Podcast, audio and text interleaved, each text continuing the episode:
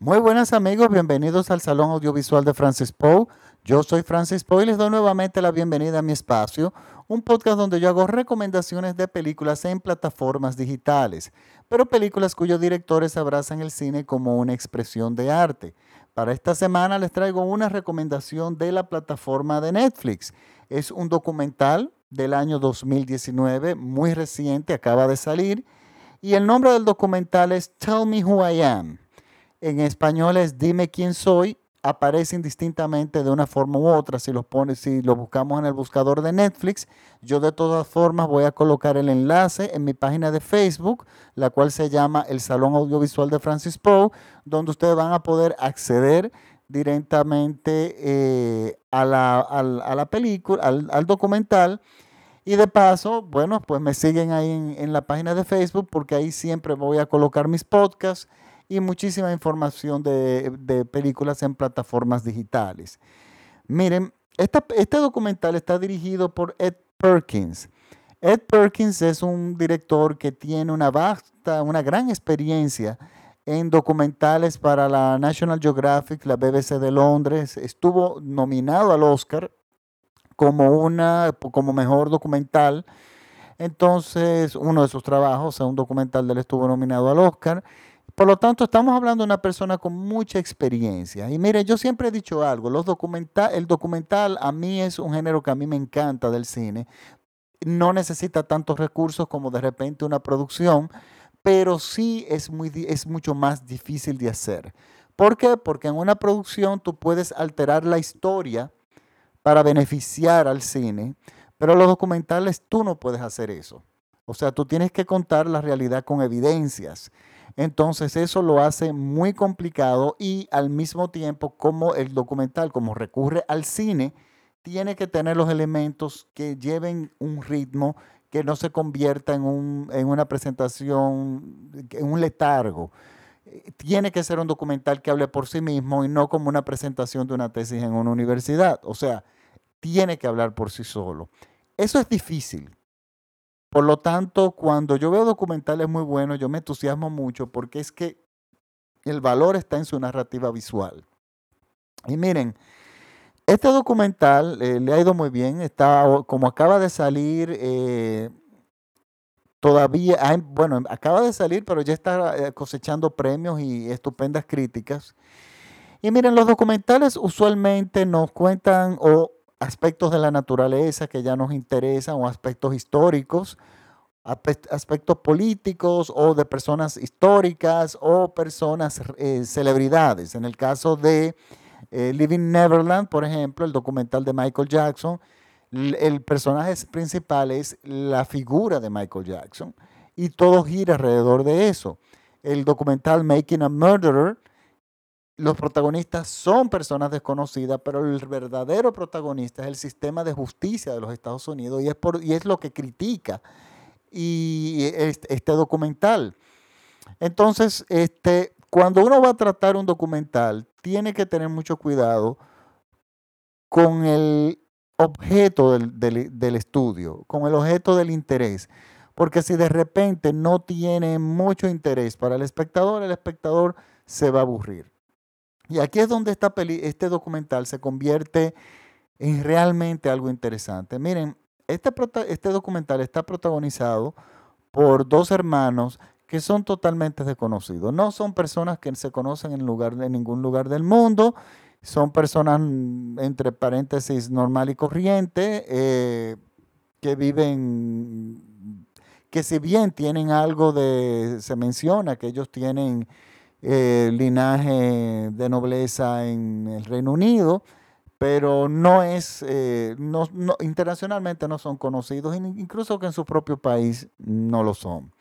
este documental está inspirado, está basado en un libro que escribieron estos dos hermanos. Son dos hermanos mellizos o gemelos, creo que son gemelos. ¿Y qué nos cuenta este documental? Miren, este documental, lo que a mí me interesa, lo que lo hace valioso es lo que realmente no nos cuenta. Contándonos una parte no necesita contarnos la otra. Y es resulta que estos son, eh, son dos hermanos, uno de ellos en su adolescencia eh, tiene un accidente de motocicleta. Se golpea la cabeza con el pavimento y dura y queda en coma, pero por poco tiempo, relativamente, uno dos meses. Cuando él despierta, la única persona que él reconoce es a su hermano gemelo. Es la única persona que él reconoce. Luego él no reconoce a su padre, no reconoce a su madre, no recuerda nada de su vida, nada de su pasado, ninguno de sus amigos, de sus amigas, de sus novias, absolutamente nadie. Y de la única, la única luz que él tiene en este lado del mundo, o sea, al volver, al despertar nuevamente, es ese hermano gemelo. Y este hermano gemelo se toma muy en serio el, el, el trabajo de reconstruirle a su hermano el pasado. Pero ¿qué pasa? Su hermano, el que estaba en coma, nunca recuperó la memoria. Entonces había que volver a llenarle como, digamos, el disco duro de nuevos recuerdos, de nuevas anécdotas, de, lo que él no recordaba, empezarle a contar, de la infancia, de cuando iban a la playa, de los amigos, de, anécdotas, y se convirtió durante muchísimos años en un canal de una sola vía.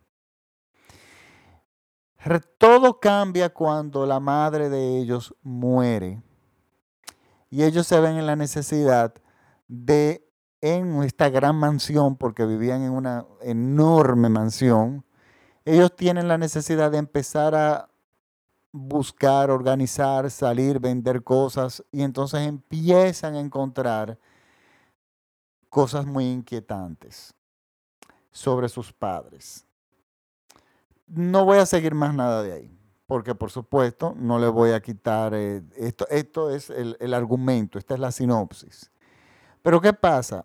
Este, este director se las ingenia simplemente con el testimonio de los dos hermanos, nadie más da un testimonio, dramatizan un poco las escenas del pasado de ellos, intercalan algunos videos de infancia de Super 8, que entendemos que es de ellos, igual pueden ser otros niños, un recurso, una libertad del director para ayudar a la narrativa, pero es solamente eso.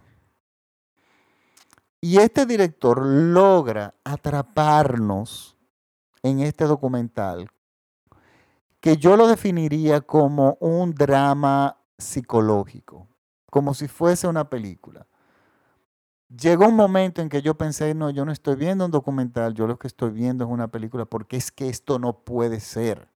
Pero lo interesante es que este documental, si de repente se lleva a cine como película,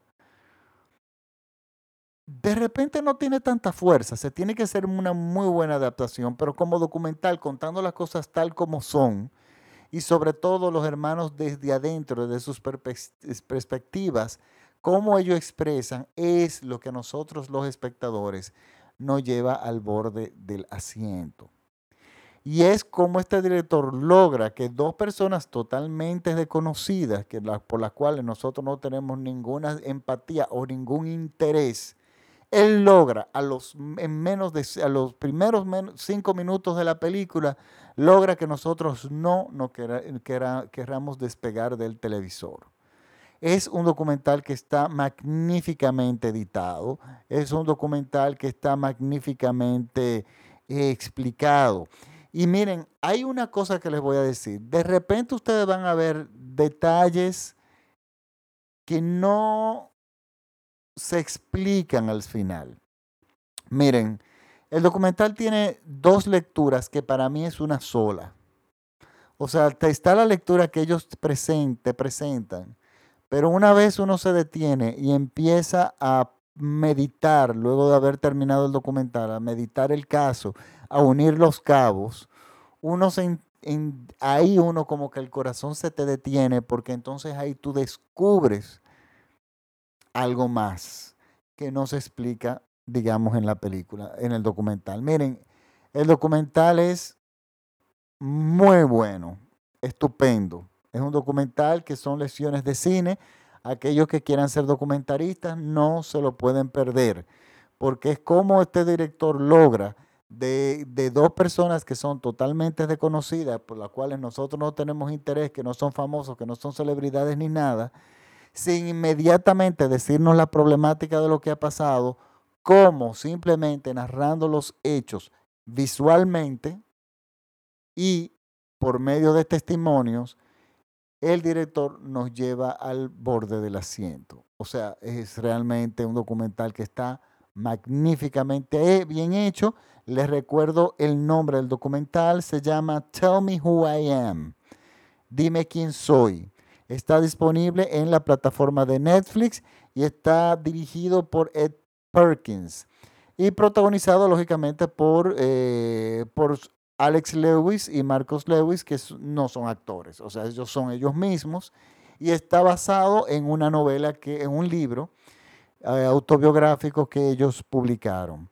Muy interesante y sobre todo muchas lecciones de cine. señores, es que la experiencia de él, evidentemente, en, en, National Geographic, que tiene altos estándares en cuanto a la narrativa eh, y sobre todo mucha ética, eh, se nota aquí. Él los aplica de forma maravillosa. Tiene detalles como la musicalización es estupenda, la sonorización, la fotografía, la ambientación. Yo no estoy seguro, ni la película lo explica, que el lugar, la mansión realmente es la mansión donde ellos se criaron. Pero no importa. De repente no lo es, es muy probable que no lo sea, pero crea el ambiente necesario para que nosotros se nos enfríe el corazón. Y bueno, esta es mi recomendación de la semana. Recuerden que este programa es escuchado por todo México vía radiola.com un saludo a mis amigos de México de Radiola y a mis seguidores allá en, todo México.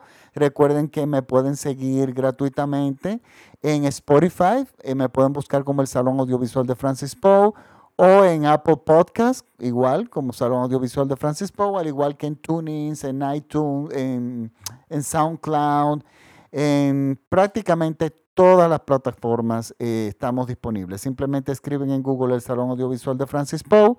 Inmediatamente les van a salir mis podcasts. Un gran saludo a mis seguidores en Argentina, en Brasil, en Chile, en Estados Unidos, eh, sobre todo en el estado de Virginia, mis fieles seguidores, que hay mucha gente allá que le gusta el cine. Mis seguidores en España, en Francia, en el Reino Unido y en Vietnam, que no sé, en Vietnam y en Rusia, que tengo ya unos cuantos, no parece que hay latinos para allá. Pues bueno, muchísimas gracias por la sintonía. Y nada, recuerden que mis podcasts son gratis. Si les gustan, pues compártanlos con sus amigos. Pues bueno, ahora sí me despido hasta la próxima semana.